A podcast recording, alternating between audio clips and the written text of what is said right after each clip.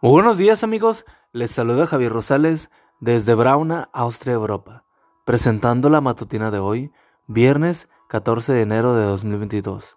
La matutina de jóvenes ya por título, Más que un punto en el cielo. La cita bíblica nos dice, Cuando veo el cielo que tú mismo hiciste, y la luna y las estrellas que pusiste en él, pienso, ¿qué es el hombre? ¿Qué es el ser humano? ¿Por qué lo recuerdas y te preocupas por él? Salmos 8, 3 y 4. En febrero de 2018, la comunidad científica estremeció al mundo al anunciar el descubrimiento de un sistema solar con siete planetas, similares a la, a la Tierra. Lo llamaron TRAPPIST 1, en homenaje al telescopio que lo descubrió. Muchos de los datos relacionados en este hallazgo son sorprendentes. Tres de esos planetas están localizados en una zona habitable, es decir, en un área con condiciones aptas para que exista agua y vida. El sistema está ubicado en la constelación de Acuario, a 40 años luz de la Tierra, y las temperaturas de esos exoplanetas varían entre 0 y 100 grados centígrados.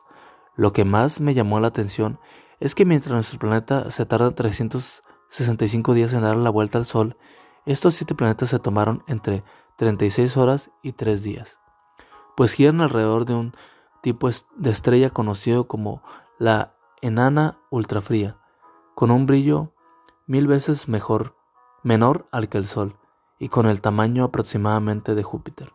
Los científicos quieren enviar un telescopio para estudiar la manera más precisa ese sistema solar, saber si hay vida allí y si sería posible establecernos en alguno de esos planetas en algún momento del futuro. La noticia se volvió viral y hubo muchos comentarios al respecto. Recuerdo que el doctor Mario Pérez, científico del programa Orígenes Cósmicos de la NASA, expresó, sería muy raro que estuviésemos solos en el universo.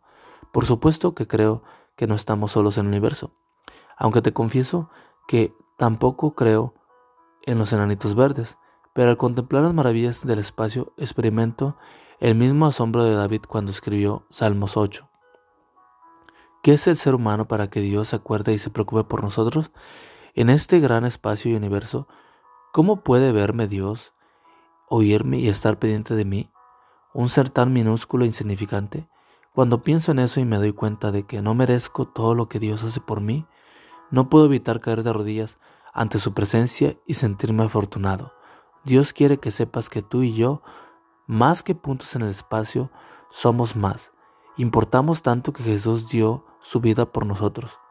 ¿No es eso maravilloso que el descubrimiento de Trapis 1? Y amigo y amiga, recuerda que Cristo viene pronto y debemos de prepararnos y debemos ayudar a otros también para que se preparen, porque recuerda que el cielo no será el mismo si tú no estás allí. Nos escuchamos hasta mañana. Hasta pronto.